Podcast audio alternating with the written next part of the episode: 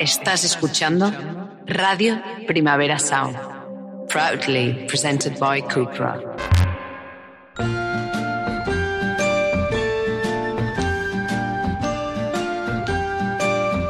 Ever since the day that you went away, you've been sending flowers to me.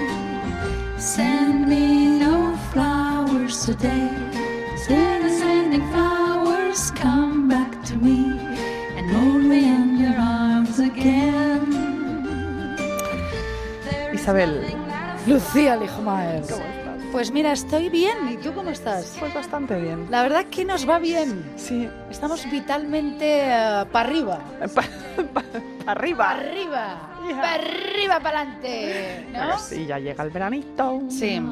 Terracita. Hoy tenemos un podcast un poco largo. Un poco largo, pero... Porque, bueno, eso está fenomenal, porque Sí, tenéis muchas mucho cosas. contenido pa- y Sí, podéis como dividirlo entre la semana y todo Lo esto. que queráis, sí. Eva, te voy a pedir si me puedes poner la lucecita. Em, genial. Sí, Eva López a los mandos man- de, de la nave nave feminista. eh, nuestra eh, genia- Nuestra genia. eh, Nuestra genia rubia. además. Nuestra genia rubia, guapísima, con esas gafas ver, eh, de que ver. Aviadora. Menuda Bueno, y ahí está Jorge también. También. Gudit, venía aquí a grabar a Gudit todo el rato, que Ya esto es el mejor estudio de Madrid, cariño. Ya esto está, es así. Esto es así, lo sabe todo Esto mundo. es así. Primera Sound, exclusiva Spotify y su puta madre, ¿vale? Lo hemos dicho ya todo lo que hay que decir, ¿no? Fenomenal, no, ya. taco pero- este no no, es, verdad. El otro día mi madre me dijo que todo lo de la coporofagia de María. Antonieta, que no vuelva jamás en la vida a ser tan ordinaria, porque yo soy una persona sofisticada y que todo aquello eh, es eh, asqueroso. Bueno, mis padres ni siquiera me han comentado el Ya, podcast. es que no me extraña. Porque entre la dominatrix y la coprofagia. No, pero yo que- pensaba, una persona que se aburre en Versalles, pues ¿qué hace? Pues hace cosas muy extrañas. Muy y se me- extrañas. pues pensé, estamos en Cataluña y sois tan escatológicos allí. Muy bien, sigue, tú sigue. Sí, tópicos, típicos, todo. Bien, Muy bien. vamos a hablar de... Uh, mira, hoy nuestro título del podcast se llama Supervivientes, ¿de acuerdo? Se lo queremos dedicar a Alicia, que nos escucha eh, siempre y le mandamos un beso muy grande. Sí, y yo también quiero recomendar, antes de empezar, la película de La Desconocida, escrito por eh, Pablo Maqueda y Paco Becerra, que le mandamos un beso desde aquí porque están los fascistas machacándoles, y producido por mi amiga Aisea. Ir a ver La Desconocida eh, fantásticamente. Muy Vamos bien. allá. Vale, empiezo yo. Y vengo a hablar nada más y nada menos que de María Calas. Ole. Porque, hija, María Calas es una diva superviviente donde las haya, Totalmente. que murió por amor. Por amor. Odio esto. Odio el amor. Odio el amor, odio que la gente muera por amor, odio que la gente eh, no pueda superar las cosas y que hay que hacer todo lo posible. Como dice Rocío Jurado, muera el amor. Muera el amor. Bien. Efectivamente, yo vengo a hablar de la diva por excelencia, una superviviente, su familia, de su éxito, pero no del amor, porque, como digo, ella murió por amor. Os voy a contar la historia de María Calas y vais a flipar, y lo voy a hacer a través del libro de Divas Rebeldes de Cristina Morato, que es fantástico. Un momento. Hija, las alergias de la Ya, primavera, primavera. Bien. La Calas dijo, me pregunto si llegaré a ser algún día feliz o si me pasaré el resto de mi vida luchando por sobrevivir, aunque sobrevivo fabulosamente, no quiero quejarme. Preferiría esperar lo peor y tener lo mejor. Francamente, durante nueve años pensé que lo tendría y descubrí cómo puede ser un hombre tan falso. O no, ya he tenido suficientes altibajos, al diablo con todo. Pero, ¿y la noche? ¿Qué pasa cuando cierras la puerta de tu dormitorio y, está totalmente, y estás totalmente sola? ¿Y ¿Qué pasa? Un asis, cariño, que ahora te voy a contar toda la historia. Qué fuerte. Uh, me encanta esta historia, por cierto. Sí. Quien así hablaba era la gran María Calas, que por primera vez y última vez abría su corazón a un periodista amigo, el crítico musical John Ardoin. Bien. Mm. Corría el año 1968 y la famosa soprano asistía imponente al fin de su sonado romance, impotente, perdón, al fin de su sonado romance con el único hombre al que había amado de verdad, Aristóteles Onassis, Mm. un cabrón de los pies a, A la, la cabeza. cabeza. Bien. Apenas unos días atrás paseaba de la mano del armador griego Aristóteles Onassis por la isla privada de Escorpios que él compró para ella y para él haciéndose un pedazo de casoplón. Mira tú. Y ahora, triste y amargada, contemplaba cómo su amante negociaba su boda con Jackie Kennedy, la viuda del presidente estadounidense. Acuérdate, Sí, claro. traje de Chanel, manchada Sí. de sangre. Sí, De acuerdo, bien. por supuesto. que se casó con él por dinero, también te lo Sin digo, duda. porque no se querían, ninguno de los dos. No. Ahora, te- ahora te No se querían nada, ¿no? Nada, nada, nada, nada. Bien. Ah, efectivamente, María Callas tuvo una vida como las heroínas que encarnó en los mejores teatros líricos del mundo. O sea, ella era la ópera misma. Ella, ella, Ella, era todas las, intérpretes de las óperas. Mm. Puccini, eh, eh, ¿quién más? Eh, todos estos, ¿no? Todos. Wagner, eh, todos. Bien. Todos. Vamos a ver, bien. Nadie como ella, que vivió en carne propia los celos, el rechazo, el amor intenso, la culpa y el abandono, pudo meterse en la piel de una Norma, una Lucía o una Violeta de manera tan sublime y dramática. La Calas fascinó al mundo porque representó a través de sus colosales personajes femeninos su propia vida marcada por el sufrimiento y las frustraciones. Tú sabes que ella estaba ciega eh, como una rata. ¿Ciega? sí, estaba ciega, ya llevaba unas gafas gigantes casi. Ah, ¿no? ¿sabes? ajá. Y entonces en los escenarios ella se aprendía los pasos que tenía que dar Para en no- cada eh, para no chocarse con una Exacto, lámpara. para no salir con las gafas. Se lo aprendía así. Ah, Aparte de del texto de, de cantar, ella iba haciendo estas cosas, ¿no? Una genia en realidad. Bien. El público que durante 10 años, entre 1949 y 1959, la veneró como una diosa de la época, contempló con tristeza cómo su vida privada se convertía en un espectáculo mediático. La prensa rosa encontró un filón en aquella cantante.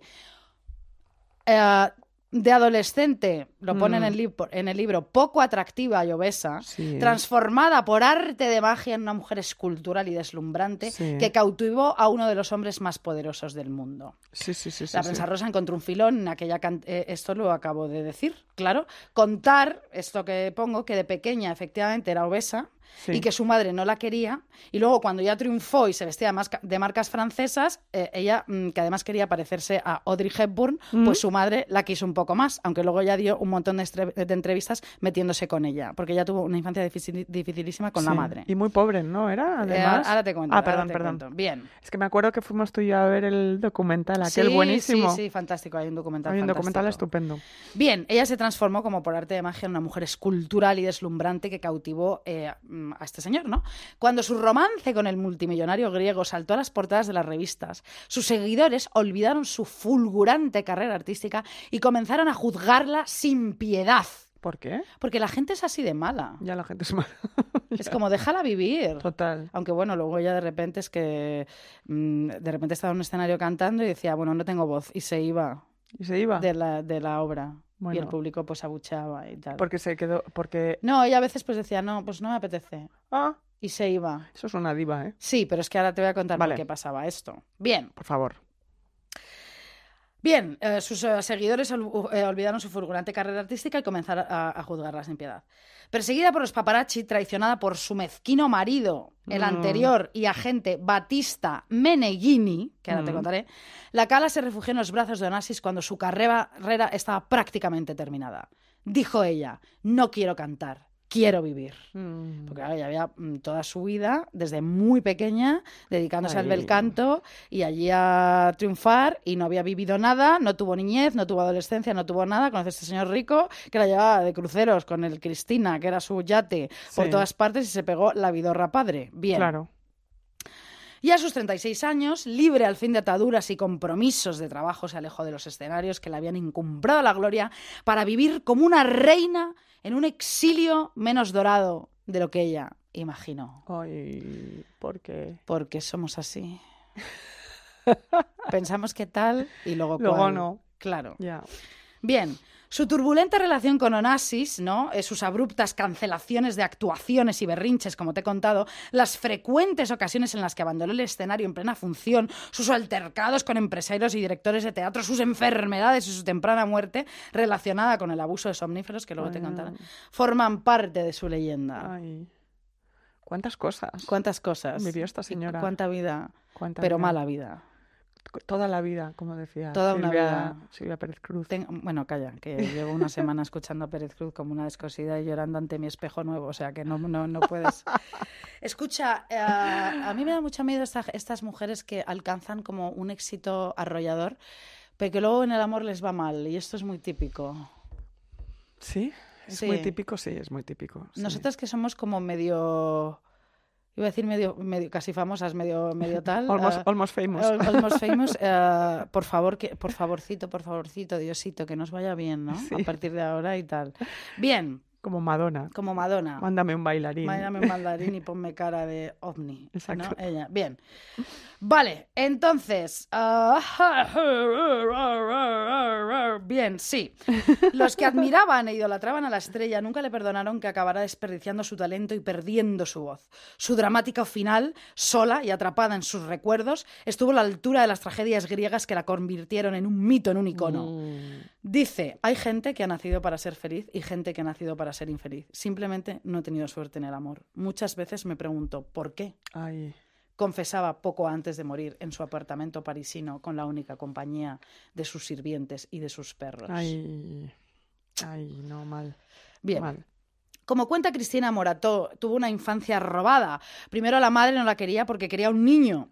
Su hermano mayor murió a los tres años y la madre nunca lo superó. Cuando nació ella, la madre la rechazó. Durante cuatro días no quiso acercarse a ella, incluso se negó a darle un nombre.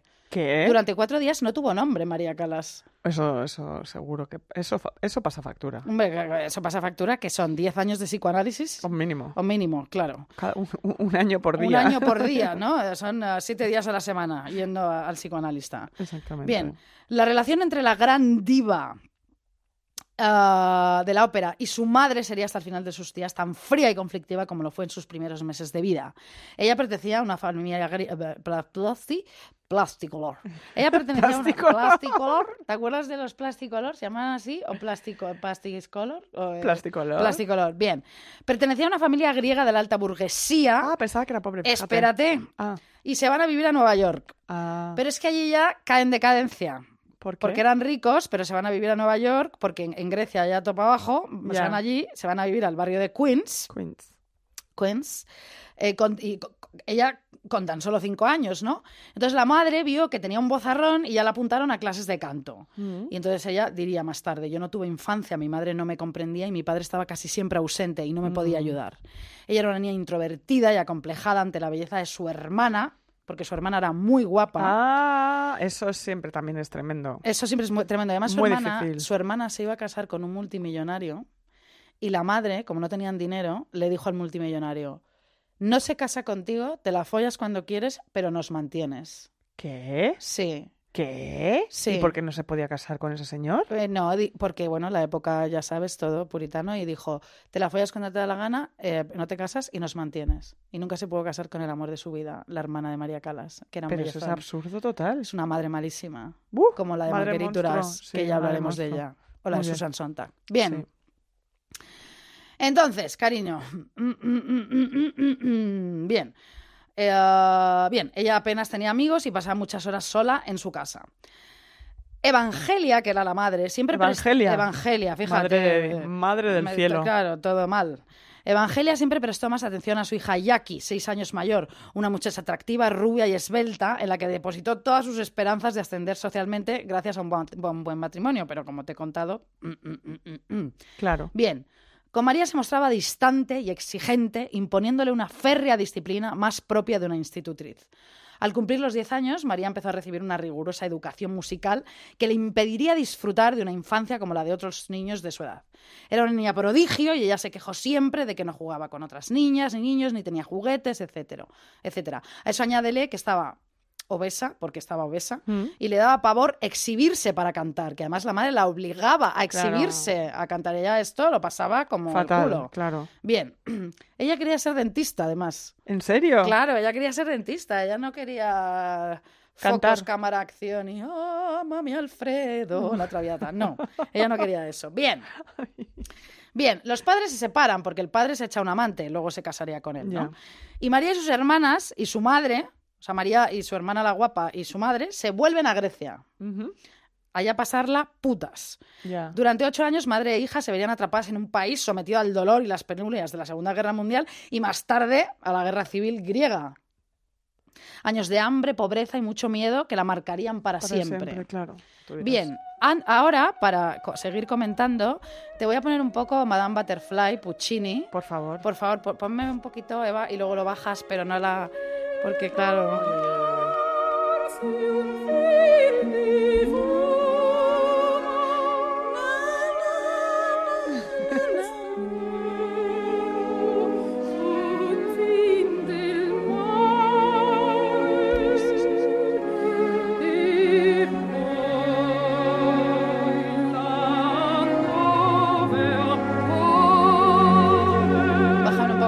aquí, tú sabes, Madame Butterfly, que se hace el Arakiri al final. Por supuesto. Porque Creo vuelve que el extranjero. Esta voz es una locura. Bueno, es la mejor voz. Voz, eh, sí, sí, de la mejor ópera, voz de la ópera. ¿no? Es como un, no sé, como oír un río en una cascada o algo, ¿sabes? No, Solo me salen metáforas malas. Esta ópera, esta ópera es tristísima. Tú sabes que mis padres a mí, fíjate, esto ya es de pija, es comunal, me decían ir, ir a la ópera y entonces yo me tragaba muchísimas óperas Ah, de sí. pequeña que me aburrían Sí, y ahora, claro. bueno, de vez en cuando tal. Y yo vi a Alfredo Kraus cantar eh, su última traviata Hostia. con 150 años que hacía de Alfredo. Esto, perdona que te... que- bueno, qué maravilla. Eh, Sí. Que esto de los padres cuando... mm, Cuando te esto. llevan a cosas que, A que ver, los niños... Sí, sí, perdona, sí, sí. No, no, que los niños se, mm, se aburren mucho, mucho, mucho, ¿no? Sí, Una ópera, claro, para un niño es, es- dura mm, 3.000 horas. sí. Y un día hablando con nuestra amiga Cristina eh, Fallarás, que es escritora, los, do- los sus hijos estaban comentando, dice, estábamos viendo una peli aburridísima, pero ¿cuánto de aburrida? Dice, dice el mayor. Y, el- y la pequeña dice, muy aburrida. Y él dice, ¿tanto como una presentación de un libro? Dice, no, hombre, no, no tanto. Porque claro, presentación de un libro. Ópera para Mañana un te niño. presento tu libro, Eso es guapa. verdad, no sí, tengo que sí. preparar esta tarde. Bueno, pues te- luego te voy a pasar un par de cosas que Te, quiero que te me preguntas. Sí, sí, ay, sí. menos, ay, que, ¿me la haces tú la Sí, presentación? los cojones. Ah, guapa, bien, bien. Bueno, casi nada que ponerte, compradlo todo, eso es Sí, una una maravillosa maravilla. eh, Obra. obra. Porque Y ya sale María Calas, sal- además. sale María Calas al final. cierto, Sí, sí, sí, sí. Ah, Andrea Chenier, la mama Sí, en Morta, que la vamos a poner después. Bien, los días transcurrían entre cursos de voz, eh, de arte dramático, de historia de la ópera, de piano, de clases de dicción en francés y en italiano. No tenía amigas de su edad porque apenas disponía de tiempo libre y hablaba mal el griego. En Grecia, claro, venía de los estates, Claro. pues bien. Su educación musical se convirtió en su prioridad y a la vez en una obsesión. Trabajaba hasta el agotamiento en el Conservatorio Nacional de Atenas, 12 o 14 horas seguidas. Y su único aliciente entonces era la comida, Mm. algo poco beneficioso, beneficioso para su salud y para su imagen. Mm. Bueno. A sus 14 años y en una época en que muy poco se sabía de esta enfermedad, la cantante padecía bulimia. Ah, no me digas, claro. Claro, claro, esa madre ¿no? y Claro. tal, en fin, sí. Bien, su maestra fue Elvira el Lindo. No, No. Elvira, te mandamos un beso desde aquí, te queremos y a Miguel, su hijo, te adoro. Total. Bien, su maestra fue Elvira Hidalgo, una española que la enseñó todo, que vivía en Grecia, ¿vale? Allí empieza a irle fenomenal y a partir de su primera representación de Tosca, que la hace como suplente, ya pff, María fue considerada una de las mejores cantantes de ópera del país. Mm. Bien, vuelve a Nueva York ocho años después, porque ella quería muchísimo a su padre, vuelve a Nueva Mm. York, eh, porque am, Porque no sí. la quieren ya en, en Grecia, no sé por No. qué, de repente. Y entonces vuelve a Nueva York, pero luego se va a Verona. No, no la quieren en Nueva York. Y le dicen, antes tienes que pasar por Italia para ya refinarte. Ah, no la quieren eh, trabajar. Eh, o sea, claro, no la, no quieren en los, en grandes cosas, o eso es teatros. Londres, no lo sé. Covent Garden, Covent no. Garden es Londres. Es Londres. Bueno, no la quieren en Nueva York en los grandes teatros. En el circuito internacional Exacto, todavía no era. Porque tienes que afinar. Claro. Entonces a París. Y- uy, a, a Italia. Verona. Y se va a Verona. Bien, allí, con um, Romeo y Julieta. Muy bien. En una terraza enorme que tienes que subir para darte besos con Julieta y luego suicidarte. Ah, bueno, Bueno, bien, para sí. donde los haya. Verona. Y interpreta, e interpreta la ópera La Gioconda. Allí en Italia triunfa lo grande. Una noche la Cala acudió a una cena donde conocería al hombre que acabaría siendo su, acabaría siendo su marido Giovanni Battista Meneghini, Mm. que diría él en su controvertido libro autobiográfico titulado Mi mujer María Calas. Mm. Vale, eh, recordaba así su primer encuentro. Me dio lástima ella. Tenía deformadas las extremidades inferiores, los tobillos estaban tan hinchados que parecían pantorrillas y se movía con torpeza y esfuerzo. Menudo hijo de puta. Bueno, eh, bueno, ya un hombre que dice que, que, que titula un libro y dice que es autobiográfico y le llama Mi mujer María Calas, Bueno, es, alguien que, ha vivido de su mujer. Bueno, claro, además es que Para luego le todo. quitó el dinero, se lleva fatal con los empresarios. Ya, ya, ya. Todo, ya. todo mal. Bien. No hay nada peor que un vampiro. Y además, eh, que tu novio jamás sea tu agente o que sea tu tal, Nunca, ¿no? nunca. Porque eso, eso está mal. Mala idea. Bien. Vamos al turrón ya. Turroncete. Triunfa en todo el mundo. Vuelve a Nueva York ya, en Italia, la voz ya a la hostia. Vuelve a Nueva York, la ciudad, el país entero está a sus pies, trabaja con Visconti, mi Visconti. Hacen la Traviata y la Vestale. Y en 1953 adelgaza que flipas, solo comía ensaladas y proteínas, que, por supuesto, la leyenda le creó una solitaria por dentro de su cuerpo que se comía todo lo que ella engullía. Yo había, yo había oído otra leyenda. ¿Cuál? que es que ella se tragó una solitaria Ya, eso- con una copa de champán, ¿no? Es algo que, así. bueno, a ver, yo supongo que a lo mejor es así, pero que tuvieron que decir que es que eh, tú fíjate, Claro. comer proteínas y ensaladas solo, Bueno, claro. y esa carne roja, que a lo mejor es, que, Ya. qué mal la, la alimentación. Sí, no, estaba mal alimentada la No, señora. pero a lo mejor se tragó la solitaria. Ya, ¿no? ya, ya. Qué asco Capaz. tener una Qué horror, serpiente no, por no, dentro del, ah, del me muero, me- esfínter y que te va comiendo. O sea, es, es ah, Lucía, ¿eh? Ah, ¿Te imaginas que tenemos la solitaria? cállate, no, no, ¿cómo ya, que ya, ya, ya, ya, ya. es como ya. alien eso. Eso es horrible. Bien. Entonces le crea la solitaria por dentro de su cuerpo. Bien, cuando ella llega al país para su debut en el Chicago Lyric, la prensa se queda asombrada ante el aspecto casi irreconocible de la soprano. La nueva Calas era una mujer radiante y esbelta que lucía con elegantes vestidos entallados de Dior, Givenchy o Balmain. Se había convertido en una belleza de rasgos exóticos de gran magnetismo y personalidad. Ya, está, ya no estaba avergonzada, ya No, estaba... ella iba como una- Ella, como te he dicho antes, se quería parecer a Audrey Hepburn en Desayuno con Diamantes. La mujer y que lo pesaba consiguió. tres kilos también. Efectivamente, con ese, vestido negro que luego María Calas llevó y todas esas perlas y todas esas cosas. Bien, ¿no? Bien, ahora usaba tacones de aguja, que aún la hacían más alta, y acudía a las fiestas con deslumbrantes vestidos de noche y luciendo joyas de esmeraldas y diamantes. En las fotografías que se conservan de aquellos años que os invito a que las veáis por internet porque son, además son, fan- fantásticas, parece una glamurosa actriz de cine. Mm. Y entonces conoce a Onassis Ah, en una fiesta sí, con su guapísima esposa Tina Libanos, Sí. griega también. claro. Y allí hubo un flechazo, ¿vale? Sí. Ella estaba casada, Onassis estaba casada. Pero no sería hasta un año después que su idilio empezó. Onassis, uno de los hombres más ricos y poderosos del mundo, ah, ya era uno de los poderosos Claro, cuando, cuando, claro. Cuando Calas le conoció. De pequeña estatura, tez oscura y poco atractivo físico, tenía el aspecto de un gángster de películas, y le ves con esas gafas, tal, tal, bien. Sí, es verdad. Era un amante, sí, era un amante de la buena vida, era un bon vivant y las mujeres hermosas que se sentían atraídas por su fortuna y el feliz, claro.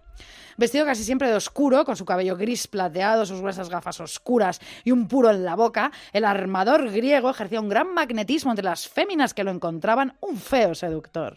No hay nada peor, cariño. No hay nada peor que un feo seductor Bueno. que te la cuela, te enamoras, es Sí. un narcisista y luego ¿qué hacemos? Nada. ¿Tres años para superarlo? Harakiris. Quizás siete. Harakiris como, como en, en Madame Butterfly. Bien. Onassis podía presumir de haberse casado con las dos mujeres más bellas y famosas de su tiempo, Tina Libanos y la viuda Jackie Kennedy. Sí, María Calas fue su gran y único amor, pero nunca se casaría con ella. No. Qué crueldad. cruel. Porque nunca quiso casarse con ella. No quiso, ¿no? No. Ella estaba esperándole, Siempre. además. Pero nunca quiso casarse con hay que ella. esperar, chicas. No. Bueno, no hay que casarse tampoco, Tampoco. pero no hay que esperar, nada, efectivamente, a nada, ¿no? María Calas, eh, como te digo, fue su gran amor, ¿no? Los admiradores de la gran diva siempre le culparían a él de romper el corazón de la Calas, que fue así, y precipitar el fin de su extraordinaria carrera. Onassis le fue infiel a su esposa Tina, eh, no con la Calas, sino con cualquiera, antes de, de hablar, con, eh, de hablar, de la, de la Calas. Y entonces, em, eh, o sea, claro, al descubrirlo, eh, ella le pagaría con la misma moneda. Tina. Tina Muy bien. Turner. Muy bien, Tina. ¿eh? en los cielos, sí. Sí. Bien. En el verano de 1956, Tina inicia un romance con el apuesto venezolano Reinaldo Herrera. Qué nombre más maravilloso. Reinaldo. Reinaldo Herrera. Bien. Vamos. En la actualidad, marido de la diseñadora Carolina Herrera. Muy bien. Reinaldo ya sé que... Ya sé que... Guapo. Guapo, guapo. Es que Tina guapo. era un bellezón, cariño. Claro. Ah, sí, Tina era un bellezón. Bueno, bueno, búscala por internet. Impresionante. Vale, ahora la buscaré. Bien. Y mientras tanto, la carrera artística de la gran diva sufrió algunos contratiempos, porque ya estaba ella allí hasta las narices un poquito de cantar. y Bueno, de- además es que ella debía este estar esperando los telegramas de Onassis. No, espérate, que todavía, Ah, todavía no, no, todavía vale. no. Pero ella ya empieza la profesión a, ya dice, estoy un poquito harta, Ya. que llevo desde los 14 años cantando, ¿vale? Sí. En enero de 1958, María tuvo que interpretar su papel estrella de protagonista en Norma, a pesar de que su voz no estaba en condiciones. No pudo salir a escena en el segundo acto y se retiró a su hotel entre los abucheos del público. Fue para ella un trance muy duro, pues era la primera vez en su vida que abandonaba una representación y que su público la rechazaba, que siempre la había idolatrado. Bien, tras esta amarga experiencia, la soprano actuó en Chicago y en el Metropolitan de Nueva York, donde una vez más, allí sí, causó sensación con dos de las óperas que la habían consagrado, Tosca y La Traviata. En una de ellas Mm. ah, estaba Jackie Kennedy, Ah, que le dijo que qué maravilla, ya. que luego, fíjate. Acuérdate, Jackie, siempre abriendo mucho los ojos y diciendo, qué interesante. Qué interesante todo lo que me cuentas, hombre, del que te, me estoy eh, Eh, intentando ligar, eh, sí. por dinero. Bien, Sí. que esto que he dicho es- no es nada feminista, pero era la verdad. No, la verdad. Bien, a su regreso a Italia, a María todavía le esperaba otra desagradable sorpresa. El público milanés, que hasta ese momento la había adorado, ahora parecía haberse vuelto en su contra tras el escándalo ¿no? del- del- de, lo, de lo que había pasado de ella mm, desaparecer en el segundo acto. Bien. Cuando en abril representó Ana Bolena en La Scala, ¿vale? Sí. En Roma, y a pesar de que su actuación fue brillante, el público también se mostró muy hostil hacia ella. Pero vaya estrés. Tía, es que la gente, los estos de la ópera, ¿no? Los eh, fans, como Sí. se diga. eh, qué exigencia, ¿no? Qué exigencia. Sí, sí, sí, sí, sí. Bien.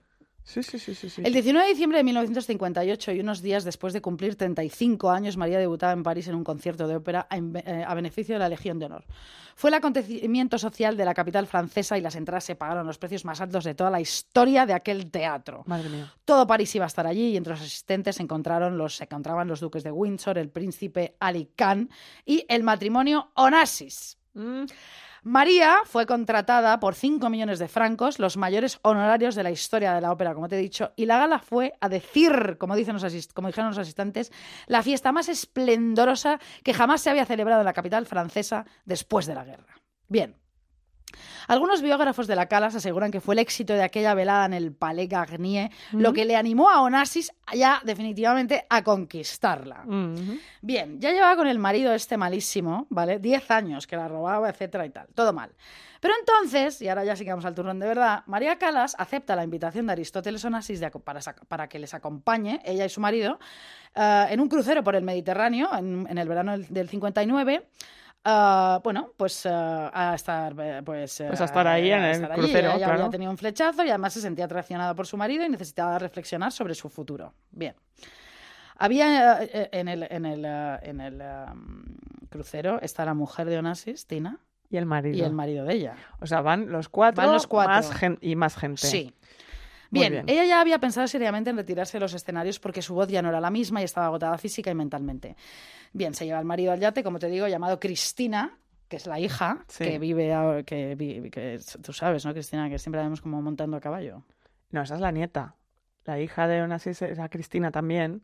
Ah, y la nieta, es la no, que la, monta a caballo. Antina es la hija de Cristina. Ah, ah, vale, vale. Antina, la hija de Cristina, es la que monta a caballo, ¿no? sí, sí, sí. no, la, la- la hija de Cristina, la hija de Onassis es la que la que se tomó muchas pastillas también. Ah, ¿sí? En- y sí, acabó en un jacuzzi mal, muerta, vamos. ¿En serio? Sí. sí, Qué sí. horror de Ot- familia, todo, de verdad. Otro día, te, otro día te cuento esta historia, que Bien. es bastante interesante. Bien, se van en lujo en el suyate que se llama Cristina. Bien, Mm. de lujo total. Onassis se lleva a la mujer y a sus dos hijos. Mm. Y ellos, María Calas y Onassis, empiezan allí su idilio por las noches, con todos en el yate durmiendo. Mm. Y entonces el marido, en la biografía que te cuento, escribía a Meneghini, parecía como si el fuego los devorara a los dos. Los dos griegos, Ahí. por las noches, En la estrellas, cubierta, claro. ¿No? Bien. Bien, durante aquellas tres semanas inolvidables de cenas románticas encubiertas, visitas a bordo de personalidades, entre ellas la del príncipe Juan Carlos, Hostias, siempre ¿Eh? aparece por algún que lado. no se la folló de milagro también, seguro. Y su padre, el conde de Barcelona, y también, Madre imagínate mía. que ya habrían hecho las paces o se verían toda la vida, pero juntos estaban. En fin, imagínate, allí pues todo, ¿no? Ba- baños de mar, excursiones a pueblos costeros, compras en los puertos de, en, el que, en los que el Cristina, el yate Cristina atraca- atracaba. La cara se sintió al fin una mujer libre. Yo te quiero preguntar, Isa, ¿a ti la idea de irte en un barco dos o tres semanas te mola? No, A mí tampoco. me da mucha claustrofobia. A mí también. Y el otro día estaba escuchando a, a esta que nos que, que amamos, Jennifer Coolidge, la Sí, de la de White sí, Lotus, sí. Que ella decía que le dan mucho miedo a los barcos porque piensa, además de por la escena esa que, bueno, pero le daba miedo de antes, dice, es que tú te vas en un barco con alguien y es el lugar perfecto para que te maten. Bueno, porque, mira. claro, te tiran por la borda, siguen y, y tú no puedes hacer nada. O sea, no tienes ni un recurso. Nada. Aquí porque es amor y todo bien, pero mm, no, deja de, no dejo de acordarme Eh, de esto. acuérdate de eh, Natalia, eh, na- eh, Sí, eh, Wood. Natalie Wood. Sí, sí, sí. Y sí, no se sí. pudo probar nada. Nada, nada eso. En fin. Ya sabes que ah, yo soy tanto de true crime que hasta en las claro, historias cariño, de amor eh, lo ah, saco. No, es que aquí hay true crimes eh, totalmente sin parar, aunque sean psicológicos. Bien. Bien, entonces la Cala se siente por fin una mujer libre y al sol, meditando y tal. El romance entre la diva de la ópera y Onassis empezó en las largas noches que compartieron conversando hasta el amanecer en la cubierta del barco. Los dos padecían insomnio y cuando los demás invitados se retiraban dejaban pasar las horas desgranando recuerdos y confidencias bajo las estrellas. En aquellos momentos de intimidad, María le abrió su corazón, su corazón a Aristóteles y le contó los problemas económicos que atravesaba debido a la mala gestión de su esposo. Claro. ¿Vale? Bien, termina el divorcio. No, termina el crucero. Ah. Ojo lapsus. Sí, termina el, el crucero. Onassis va a casa del marido y de la Calas y le dice al marido, mira, ya está, te Fuera. divorcias y para mí. Para mí. Y ya está. de esta persona. A tomar por culo. Ya está. Bien. Onassis la quiere, pero no se quiere divorciar. No. Aristóteles, a pesar de estar con ella a sus espaldas, intentaría por todos los medios reconquistar el corazón de su esposa, que sí se quería divorciar. Ah, ¡Qué malo! pero chico, Claro, María empezó a vivir cuando se enamoró de Onassis. Qué pena. Y él estaba ahí que todavía jugando a dos aguas. Bien. ya. En los siguientes 10 años, él sería su única fuente de felicidad porque se hicieron novios. Alguien que la apreciaba no solo por su voz, sino como mujer, al menos pensaba ella, ¿no? Claro. La Cala se mostraba satisfecha ante la prensa porque había conseguido la separación legal de su esposo. Pero al navillero, mucho menos romántico, Onassis, que María, y más pragmático, no le ocurría lo mismo. Mm. Aristóteles intentaba evitar las muestras de afecto a María en público. Me suena Ah. muchísimo esto a mí, porque me lo Mm. han hecho. Y trataba de esquivar a los paparazzi que le seguían a todas partes. Mm. Él no quería publicidad de No. este amor, ¿vale? mira. Bien. Durante aquellas tensas semanas de diciembre, la cantante pasó mucho tiempo sola, sin saber dónde estaba su amante, quien nunca le daba explicaciones de lo que hacía. De repente, pues Onassis la mandaba a buscar y pasaban juntos unos días maravillosos para después desaparecer otra vez. Qué pesado. La Calas, que disfrutaba por primera, vez de los, por primera vez de los placeres de la vida, aceptó resignada su caprichoso comportamiento, porque eso es droga. Y te maltratan psicológicamente y ahí te quedas, Total. porque es droga, te dan migajas, ¿eh? sube, baja, sube, baja, el roller coaster. Muy bien, a todos nos ha pasado. Bien. Qué horror. Ya, pero aún tendría que soportar más humillaciones, cariño. Entre ellas, el verse rechazada por algunos personajes importantes, como el príncipe Rainiero de Mónica y su esposa Grace Kelly, Andar, Grace. que Con lo que tú has sido. con lo que tú has sido, cariño, cariño. que se negaban a invitarla al palacio, o el propio Churchill, buen amigo de Tina Liba- Li- Livianos, la, la, la- la- Libanos, mujer de- mujer de Onassis, que no veían con buenos ojos su apasionada re- relación con el armador porque no estaban casados. Mira, Cari. Qué hipocresía pesados, Qué todo. pesados, qué pesados. Además, Grace Kelly, que lo siento, Grace Kelly fue la mujer que eh, estuvo con más hombres antes de casarse con Rainiero. Qué aburridísima en Mónaco, por cierto. Aburridísima. o sea, Bebiendo todo el día. todo el día. Bien. Los primeros meses de 1960 María Calas lo pasó- los pasó sin trabajar, descansando en el Cristina, y ella dijo, ignoraba que era, que era el amor hasta que conocía a Onassis. Pobrecilla. No me gusta, no me gusta Le esto. confesaría a María una íntima amiga. La cantante había encontrado al fin el hombre de su vida. Por favor, Puccini, Tosca. Lloremos.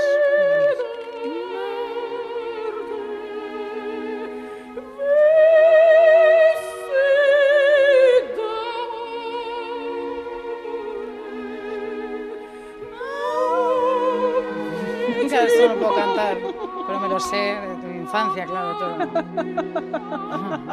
No puedo cantar, pero no llego ahí. Llego. Tienes un bozarrón, Sí, pero, pero- calas. bueno, ojo, ¿eh?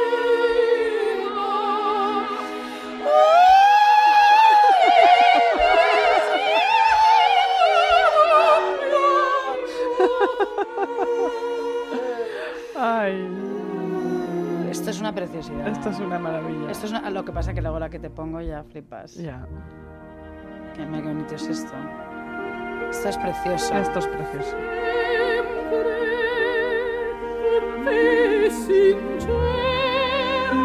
In cielo los ojos, cierra los ojos. cierra.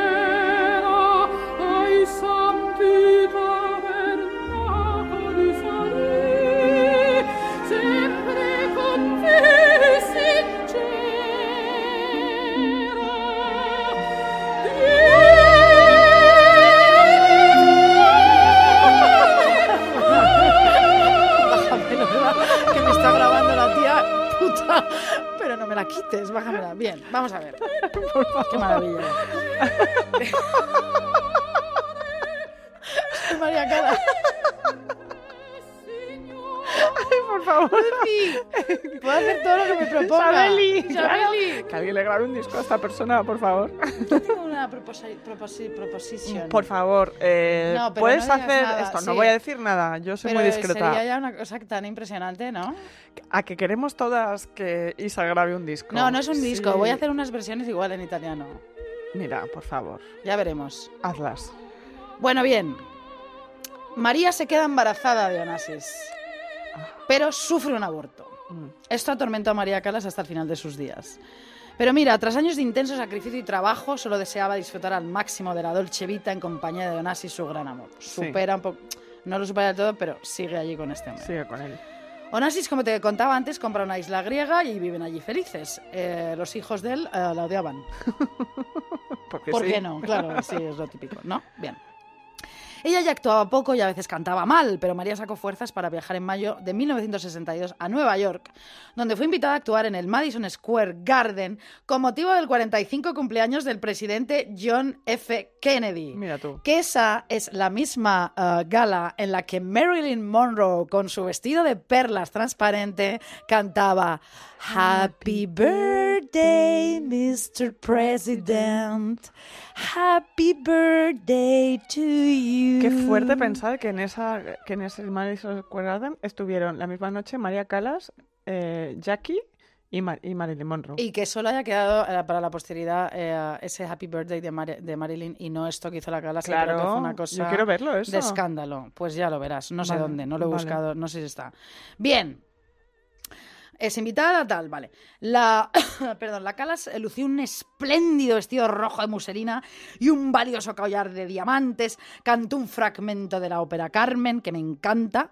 ¿Cómo era esto de...? mm, Tan, tan, tarán, tan, tan, tarararán, toreador, ni, no, no, ni Carmen es, es preciosa. Bien, Sí. bueno. Pero aquella noche, espero que estoy en las tetas, aquella noche la gran protagonista, pues Fue eso, Marilyn. fue Marilyn, bien.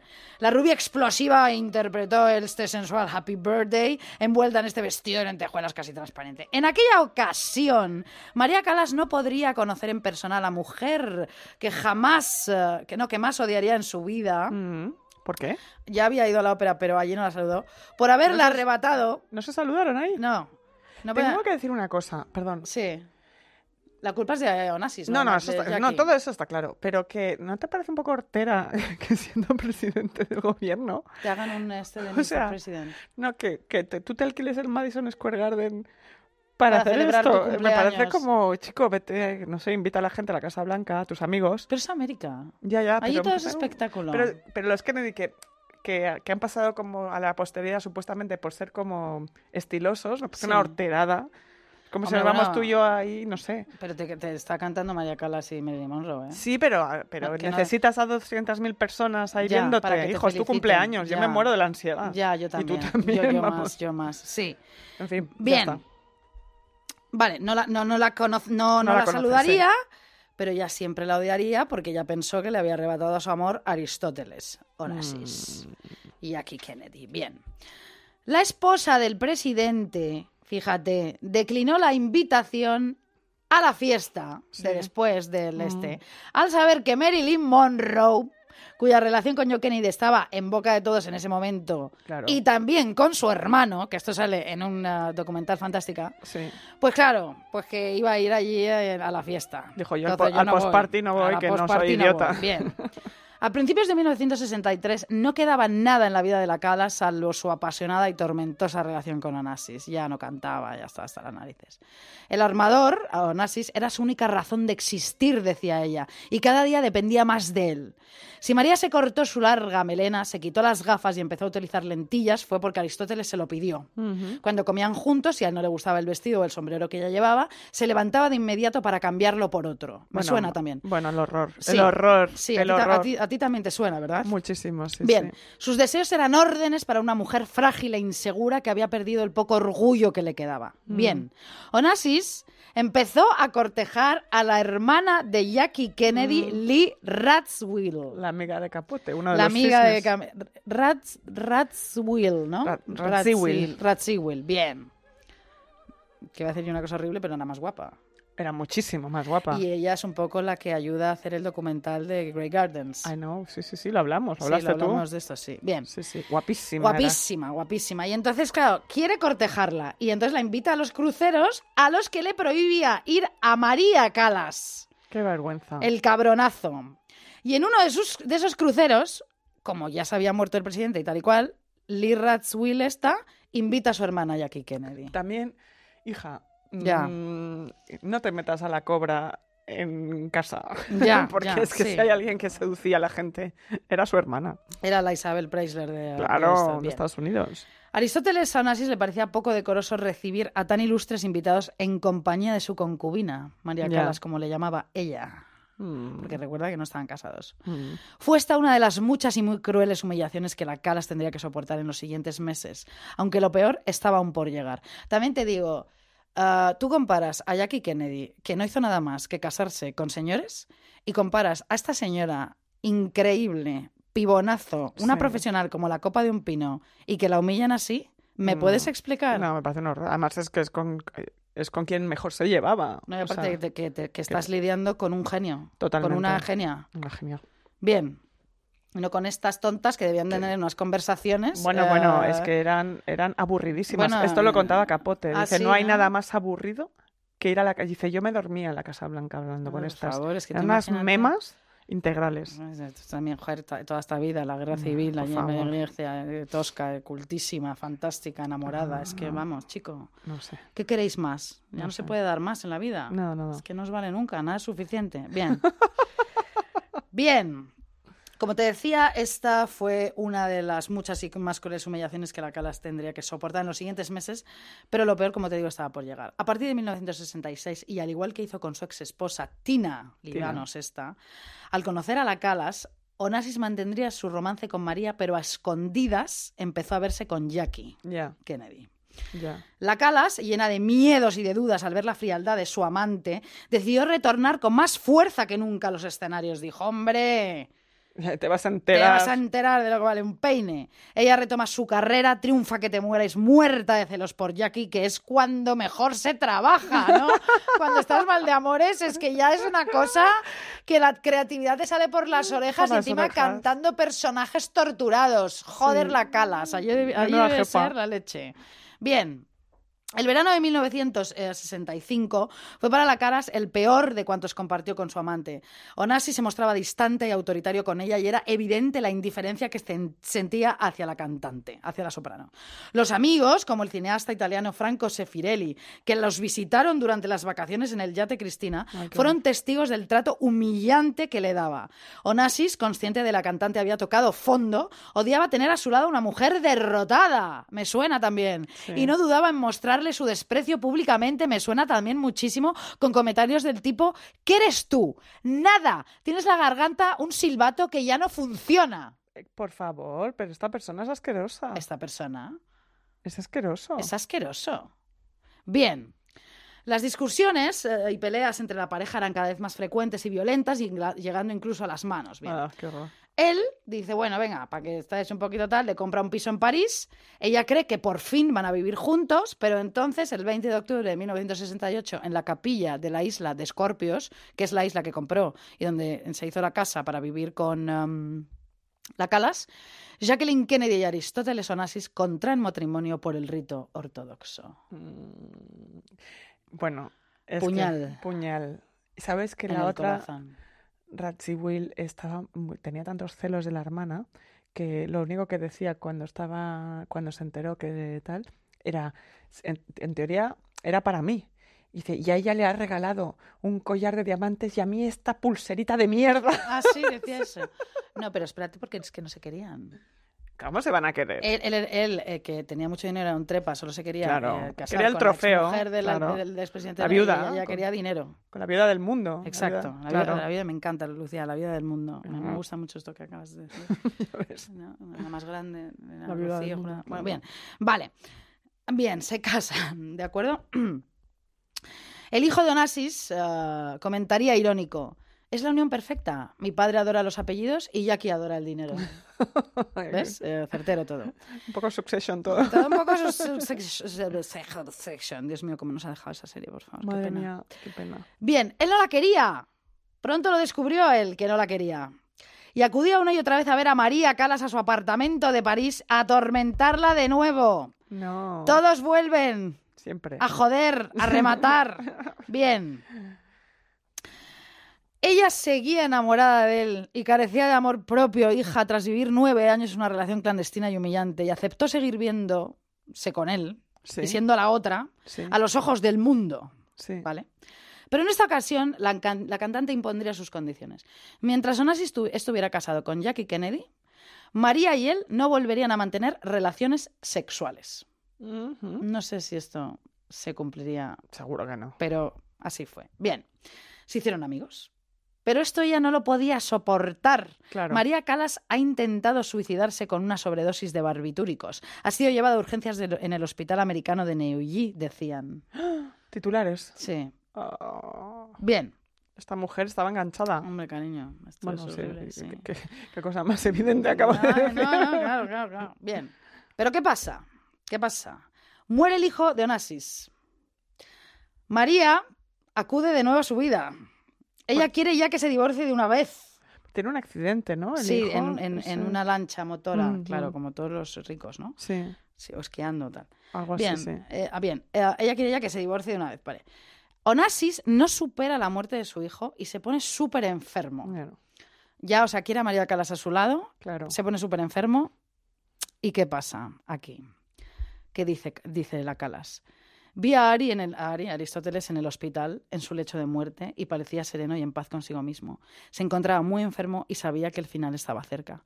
Cuando me iba, hizo un esfuerzo, me agarró y me dijo, te amé, no siempre bien, pero lo mejor que supe, lo intenté. Mm, Claro, es que joder, muérete diciendo eso, coño, ya no te olvidas. Bueno, no, es que claro, No, esta mujer está, ya no te jodes. ya. Necesitaba otra cosa. Oficialmente Jackie era la viuda, pero los que llevábamos largo tiempo con Onassis era por María, por quien lo sentíamos. Fue ella quien más le amó y con quien él parecía disfrutar más de la vida, declaró claro. el capitán del yate, Cristina. La cantante regresó a París en el mes de mayo y se recluyó en su apartamento de la avenue Georges Mondel. En los meses siguientes, la muerte de algunos de sus buenos amigos como Visconti y Pasolini le afectaron terriblemente. Apenas abandonaba su piso donde se sentía protegida de un mundo que sin la presencia de su amante no tenía ya ningún sentido, ningún aliciente. Qué cosas estas divas que se acaban recluyendo. en Hombre, casa, mira ¿no? como, como esta, como Greta, Garbo. Ava Gardner, Sí, que sí, se quedan en sí. su... Y suelen ser como en sitios que no es donde han nacido. No, no, Siempre es como... en Londres, a Gardner y la otra en Nueva York. Y está en París, ¿no? Y Mm. porque han vivido una vida impresionante y al final dicen, dicen, ya "Ya está, está, todo, ya bien está todo boring, hecho", como los Pet Shop Boys, Ay, calla, que calla. lloré el otro día No viéndolo en el concierto. Bien. No me extraña. Bien, apenas abandonaba su piso donde se sentía protegida de un mundo que sin la presencia de su amante, pues ya te digo, no tenía ningún sentido. Rodeada de sus recuerdos del pasado, dejaba transcurrir los días viendo películas del lejano oeste, jugando a las cartas con sus sirvientes y abusando cada vez más de los somníferos para conseguir conciliar el sueño. Era una sombra de sí misma y se contentaba con ver pasar la vida a través de los grandes ventanales del salón de su casa. Como la captó un fotógrafo en una imagen que tras su muerte daría la vuelta al mundo, ella en la ventana. Esto lo tenemos que buscar por internet. María, que siempre fue muy coqueta y nunca salía ya de casa, nunca salía de casa sin maquillar, empezó a engordar otra vez y se transformó en, la- en una mujer torpe y poco agraciada que, mm, pues bueno, lo que había sido en su adolescencia, ¿no? Ya, no gorda, no gorda y feliz, sino que no, no. No, claro, no gorda y feliz. gorda Porque y bueno, triste, es que, ah, por favor, aquí que quede claro, ¿eh? Sí, en claro. contra de la gordofobia y todo Bueno, total, esto, por que, supuesto. bueno, en fin. Bien, supongo que se sacaría la solitaria por la boca o por Yo que donde sé. Ay, fuera. calla, calla. Bien, bueno, vale, no sé. La gran Calas en el ocaso de su vida volvió a ser aquella muchacha solitaria, complejada, llamada María mm, Kalogeropoulos, que era su verdadero apellido, que solo se sentía amada por su voz. Ahora había pedido perdido su don, don divino y al único hombre que amó hasta la desesperación. Y así, en la mañana del 16 de septiembre de 1977, la gran diva decidió que había llegado al final de la representación. Por favor. Esto ya sí que ya te mueres de pena. Adria, eh, Andrea Chenier, la mamá muerta, cariño. Bien, Lucía, pues eh, tal como contó su doncella Bruna, la cantante, tras desayunar en la cama, se desplomó en el suelo como en sus trágicas heroínas operísticas. Tenía 53 años solamente y había perdido las ganas de vivir. Caía al telón de una vida marcada por una pasión tan intensa como letal que la encumbró al Olimpo de la lírica, pero que destrozó su corazón.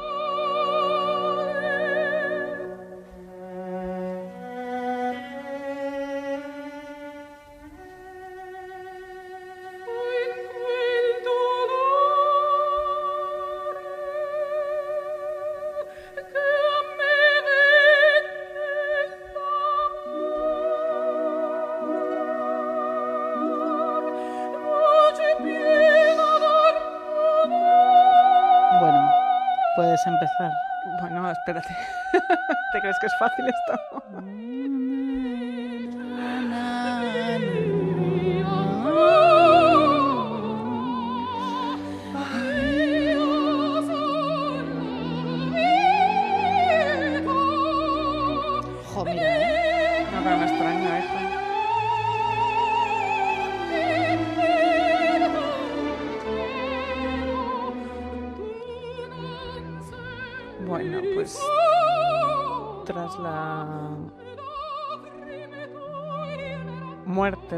Calas, Sí. vamos a hacer un Change. change, un change bastante fuerte, Sí, tengo sí, que decir. Vamos allá. Esta canción es muy buena también, no es, no es María Calas. No, pero no es de pero pena, es- además. No, no, no, no, no. Pero es, es muy. Es muy. Es perfecta para lo que vengo a contar yo hoy. em, porque sale en el libro del que voy a hablar yo hoy. Eh, Tenemos que decir que Lucía presentó el otro día en la Fundación Telefónica a Bret Easton Ellis. Y esta canción, Viena, de Ultravox, se habla de ella todo el rato. Porque es fría, extraña, hay un hombre esperándote, no sabes si es el amor, si es otra cosa. A man in the dark in a picture frame, so mystic and soulful. Música de los 80, es una locura. A voice reaching out in a piercing cry, it stays with you until.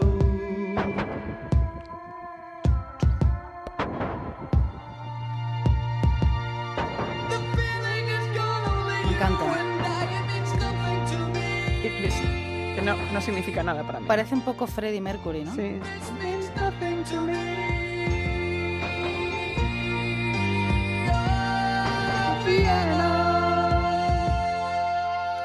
Pues nada, esta canción que es una maravilla, Maravilla, ¿eh? y sale en el libro de Bret Easton Ellis que voy del que voy a hablar hoy, porque ¿Cómo ¿por se qué llama? no? Cuéntanos. Se llama Los destrozos. Fantástico. Eh, no me he especializado en él. eh, juro que la editorial no me patrocina por este podcast dedicado a un escritor que me lo ha dado todo, aunque les pese a algunos. Sí. Porque sabéis una cosa, concursantas, el otro día un señor, bueno, varios, se reían de que yo fuera a entrevistar a Easton Ellis, les parecía yo la persona inadecuada, porque tenemos eh, visiones distintas con respecto a la idea de la cancelación. La persona que sabe más de cancelación eh, en este país que ha escrito un libro sobre eso. Pero nada, al principio me sorprendió mucho, pensé, ¿por qué no soy la persona adecuada? No es ah, agradable discutir y disentir.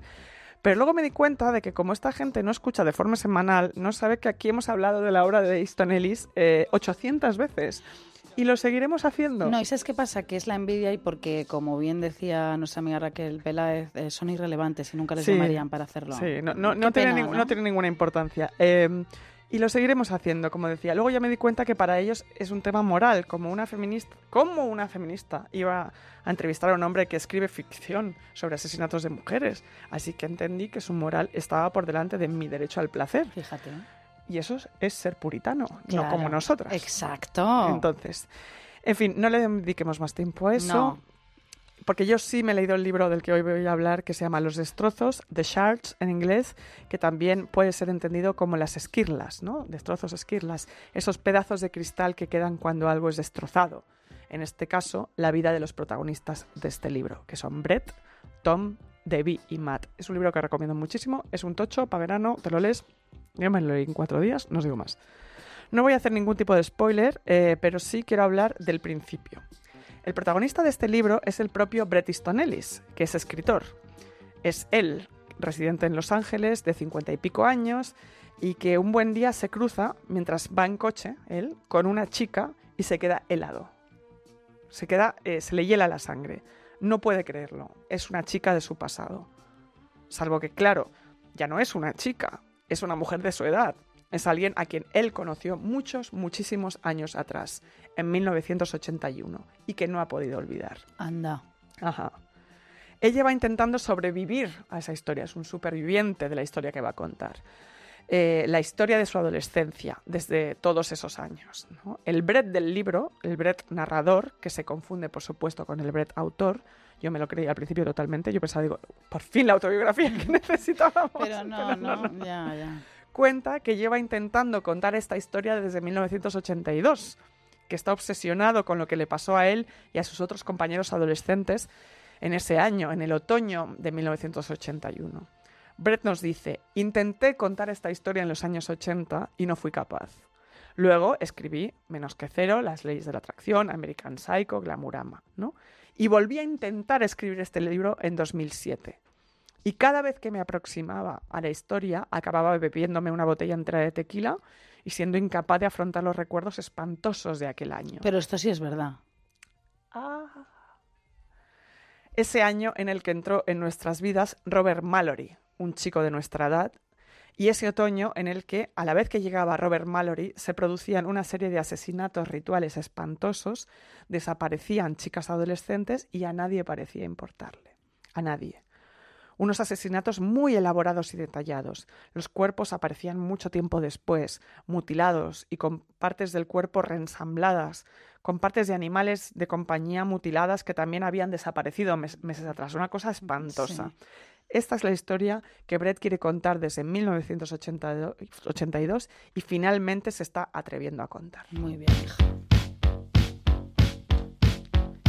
Esta es una canción de Devo maravillosa, que es Going Under, que también, de la que también se habla en el podcast.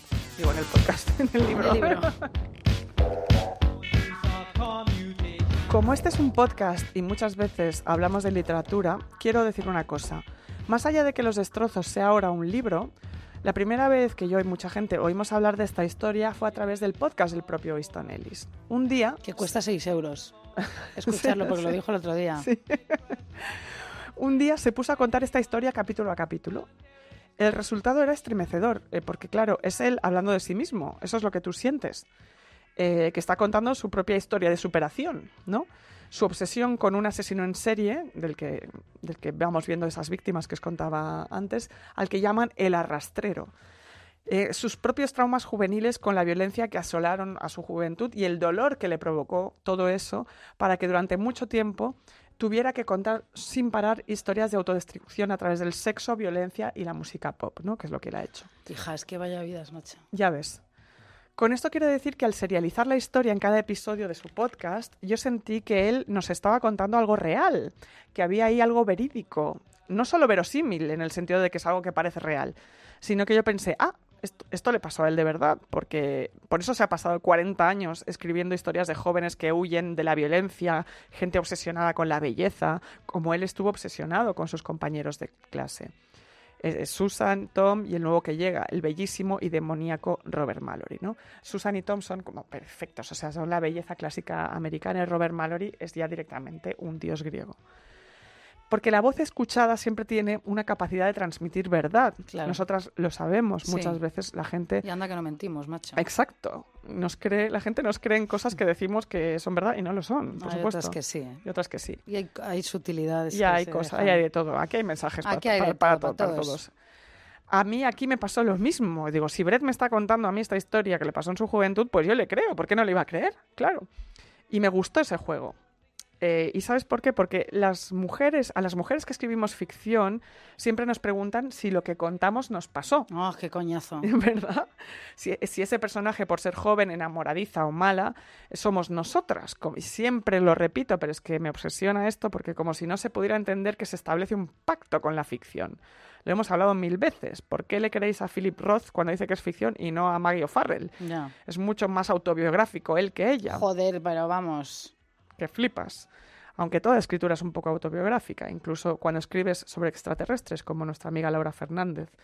Eh, como dice ella, estás hablando de ti misma, de todo lo que te pasa alrededor de ti misma. Tengo que decirte que el animal moribundo de Philip Roth, eh, que es un misógino fuerte, Sí. pero ese libro es precioso. ¿Te gustó? Eh, A mí no me gustó. Yo lloré.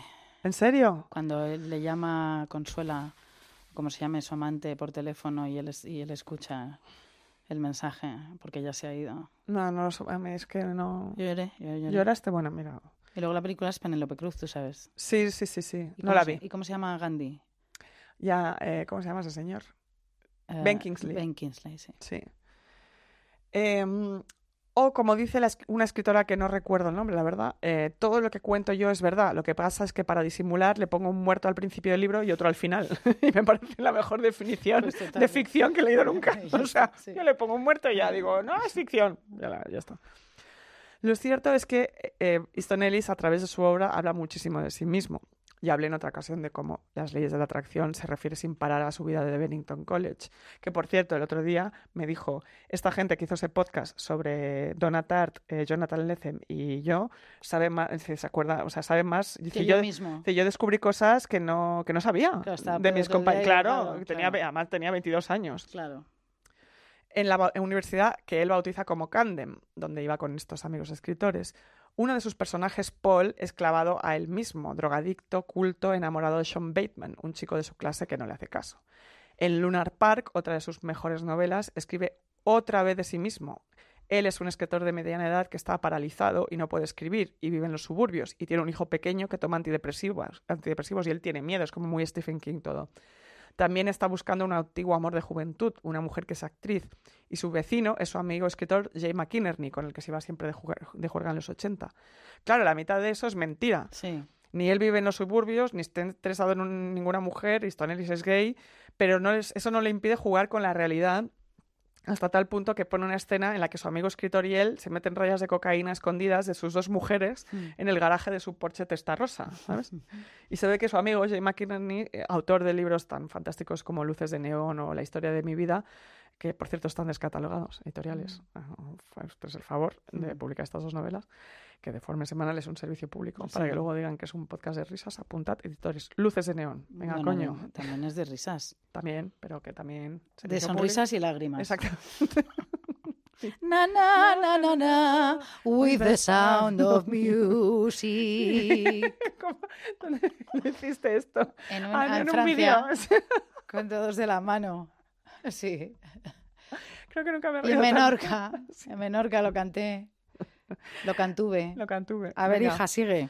Bueno, pues se ve que McInerney se enfadó un montón con la escena hasta del garaje. Le dijo, Brett, tío, que estoy casado, que llevo una vida muy tranquila, no como en los 80. Y el otro no se lo podía creer. Pero que es ficción. Yo no tengo una esposa. Yo no tengo un hijo. Yo no, vivo, no vivimos todos en Connecticut. Era una broma, tío. Se enfadó. Y el otro, ya, ya, pero que Patricia, mi mujer, se ha enfadado tal. Y el otro, lo cual, querida audiencia, confirma que muchas veces la ficción es mucho más creíble que la realidad. Y aquí va otra cancioncita. Venga. Esta nos encanta. En 1982, que es cuando se, les- se le ocurre la idea de escribir esta novela Los destrozos, y que, por cierto, él ya tenía escrito como un borrador de, no sé si 100 páginas con 17 años, muy loco. Qué productivo. Sí, sí, pero en ese momento, y lo dejó. Él, Easton Ellis, ya había sobrevivido a un padre violento y un hombre de negocios muy, muy poderoso, que será con quien ajustará cuentas en American Psycho, por supuesto. Ha sobrevivido al divorcio de sus padres, que ha sido muy difícil, y empieza esta eh, primera versión de Los destrozos, que finalmente escribe realmente durante la pandemia. Ahí Ahora, ya tiene fuerzas. Exactamente. Como en menos que cero, los protagonistas son adolescentes privilegiados, los de su clase, que son ricos, guapos y, claro, muy jóvenes. El escenario, en ambos casos, es Los Ángeles, pero un lugar muy específico de enormes casas siempre deshabitadas, con chicos que conducen Ferraris, chicas que llevan diamantes, ropa de diseñadores y cocaína al instituto, que nunca dicen lo que sienten ni sienten lo que dicen, ¿no? Hay una ambigüedad sexual además constante en todos ellos y esconden absolutamente todos sus secretos los unos a los otros mientras van por las autopistas a las fiestas y van con resaca al colegio privado al día siguiente. ¿Y cómo es posible? Dices tú, esta gente que está describiendo él con 16, 17 años. Los padres están ausentes, aunque estén en la misma casa. Nadie persigue a nadie. Los chicos tienen carnet de conducir a los 16 y una tarjeta de crédito propia, claro. todo esto. Sí, 80, vamos. Sí. Los padres son productores de cine o de la industria discográfica. Las madres son supermodelos borrachas, desilusionadas, que no quieren saber nada de nadie. Todo es indiferencia y vacío. Este es el mundo que describe Easton Ellis y por el que se ha hecho famoso. Este es el mundo que él, ya hablamos una vez, llama el imperio, El imperio. la era imperial de Estados Unidos, que va desde la Segunda Guerra Mundial hasta el 11S. ¿no? Un mundo totalmente deudor de Joan Didion, Fíjate. que mucha gente conoce por sus obras de luto, por cierto, El año de pensamiento mágico o Noches azules, pero que es una de las prosistas más importantes de la literatura Hombre, estadounidense. cariño, una un periodista mm, De la hostia, de sí. Estados Unidos allí que Sí, se sí, lo ha visto todo. Todo. Su obra, según venga el juego, Play as it lays, en inglés, que cuenta el exceso de los años 70 desde el minimalismo de las emociones, es tremendamente influyente para él. Este es el mundo de mansiones de piscinas preciosas pero cercanas a desiertos donde aullan los coyotes, ¿no? El de, el de Joan Didion y el de, luego el de Easton Ellis. El mundo de la música de Laurel Canyon, que aún está teñido de sangre porque todos los adolescentes de los 80 recuerdan los asesinatos de la familia Manson Ya. como si se tratara del lobo feroz que puede atacarles cualquier noche. La década de los 70 que acaba de terminar para Ellis es la de la glorificación de los asesinos en serie. Si antes en los 70 todo el mundo dejaba la casa sin echar llave por la noche, ¿no? Ahora nadie sabe quién puede hacer desaparecer a tu hijo, a tu amiga, a tu perro, como pasa en esta novela. Claro, ahora ya paranoia total. Total todo el tiempo. Post-imperio. Post-imperio. Bueno, no, es- esto es imperio aún. Bueno, Eso es luego. Pero nadie está seguro, pero a su vez el escenario en el que viven es tan idílico como el imperio, que sentirse inseguro parece de alguien paranoico. Claro. ¿no? Dices, pero si yo estoy en esta mansión, ¿cómo me va a pasar nada a mí? ¿no? totalmente. Eso eh, le repiten a Brett. ¿Por qué estás tan paranoico? Deja de pensar en esas cosas horribles, en toda esa violencia, en toda esa muerte. Relájate y tómate un Valium, cosa que él hace y empieza a mezclar con alcohol, como María Calas, Ay, para que sea más potente. Pero la paranoia está ahí. Es 1981 en su adolescencia y se estrena la película El Resplandor. Es el acontecimiento del verano. Él ama a Stephen King tanto como a Joan Didion. Lleva esperando el estreno durante meses, leyendo sobre cómo se ha retrasado la película, quién la interpretará. Por la mañana se ducha con esmero, se viste, se sube a su coche y conduce tranquilamente hasta el cine del centro comercial más cercano. No quiere esperar a sus amigos para ver la película a mediodía. Eso implicará tener que hacer colas y posiblemente verla al final de todo, del cine. Él no quiere esperar, acordémonos. En esa época se hacía cola y se sacaba la entrada, se iba al cine, no había reservas ni nada. sí. Compra su entrada y entra a un cine semi vacío y espera durante 20 minutos a que empiece la película. No hay teléfonos móviles, no se ha llevado un libro, no tiene nada que hacer. Mira a su alrededor y de repente ve al chico más guapo que ha visto en su vida. Hija, qué gusto. Total. Es electrizante. Tiene el pelo de un color rubio dorado y la nariz larga y afilada. Podría ser modelo, piensa. Siente una punzada de deseo sexual como no ha sentido nunca antes. Qué suerte, insisto. Sí. El Brett Maduro, el de hoy, dice, desde este momento, durante el resto de mi vida, mi deseo sexual quedará marcado por ese tipo de hombre. Todos y cada uno de los hombres que desee se parecerán a él. Los compararé con él. Su olor al pasar junto a mí quedará marcado para mí para siempre. Joder, macho. Él mira al chico y el chico le devuelve la mirada. La película empieza y Brett no sabe qué hacer. ¿Debe acercarse a él? Eh, ¿Por qué dos cosas que desea tanto, esa película, El Resplandor y a ese chico, entran en conflicto de repente? ¿Por qué le está pasando todo eso a la vez? El chico avanza pasillo abajo y Bre- Brett le pierde, la- la- le pierde de vista, ya no le puede ver más en la oscuridad y se centra, se intenta centrar en la película. Pero no puede. Jack Nicholson llena la pantalla con su, prese- con su presencia. También el pasillo del hotel se empapa de sangre, pero Brett no se concentra, como tú dices. No puede. Le parece todo falso, extraño, no como la novela que tanto adora, ¿no? El resplandor no le, no le está gustando la película. El chico reaparece y le mira directamente a los ojos y Brett vuelve a sentir la punzada de deseo. Cuando acaba la película, el chico ya no está. Unos días después, cuando empiece el último curso del instituto, reaparecerá en su clase. Se trata de Robert Mallory, un adolescente guapísimo al que le persigue un pasado oscuro que Brett descubre enseguida. Ha estado en instituciones psiquiátricas, internado y se dice que violó a su hermanastra de 12 años. Joder. Robert Mallory se cierne sobre la vida de Brett y de sus mejores amigos, de repente como una nube negra, a la que no saben si podrán sobrevivir. Así empieza esta historia de los destrozos. No voy a hacer ningún spoiler. repito. Madre mía. Solo decir que fuera lo que fuera, real o no, a Bret Easton esa adolescencia le marcó para siempre y le convirtió en el escritor que es hoy en día. ¿Podemos superar un trauma infligido en un momento de juventud? Easton Ellis, que su- sufrió violencia por parte de su padre, violencia física, por supuesto psicológica, perdió a su pareja debido a un ataque al corazón de un día para el otro y quedó absolutamente traumatizado, y que ha sido bastante incomprendido como escritor por la crítica, no así por, el público, sus libros se han vendido estupendamente, nos propone ver si somos capaces de recomponer este puzzle, este espejo destrozado, sobre el fin de la inocencia y el inicio de la madurez, que, como sabemos, implica intentar reconciliarte con tu pasado o simplemente huir de él, salir corriendo y no mirar atrás, jamás, jamás mirar atrás. Es imposible no mirar atrás. Esta es una can- es- los Eagles le flipan a Stone Ellis y por eso la ponemos.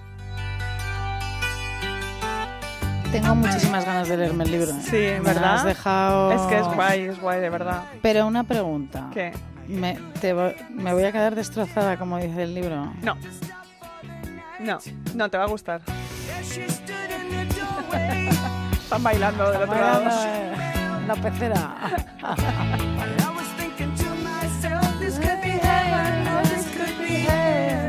Que esto hablamos poco de cómo eh, a los escritores hay veces que la música les influye tanto como los libros. Dice, claro. dice a él, dice, este disco de los Eagles es tan importante en mi vida como Joan Didion. O Ya, sea, claro. Es para mí Silvia Pérez Cruz, que es más importante que Otto Preminger. O sea, es que, es que, no. lo entiendo perfectamente. Hombre, o sea, Such a lovely place, such a face. Una cosita, concursantas. Nos quedan algunas entradas para junio. Y, ¿En Madrid? en Madrid, algunas. Vale. eh, y nos quedan. al- y nos queda, y yo creo que deberíamos anunciar ya quién viene en julio, ¿o qué? ¿O esperamos un poquito? En julio en Barcelona viene Margiro. Exactamente, es nuestra estrella Nuestra invitada. estrella invitada y mejor amigo. O sea que si no venís, no sé qué estáis haciendo. Claro, lo que pasa, lo que pasa no. que luego, como siempre, eh, cuando salgamos del show, en vez de decir, oye, habéis estado estupendas, dirán, nos ha encantado Margiro, y es como, ya, ya, sí, sí, pero claro, guapas. Muy bien. Este es nuestro especial. Este ha sido nuestro especial que ha durado 143 años, pero creo que nos ha quedado fantástico. Yo creo que nos ha quedado muy bien. Sí, sí, Yo sí. creo que también, Lucinda. Pues vamos allá. Vamos a decir adiós. Adiós. Adiós, adiós, adiós, concursantas.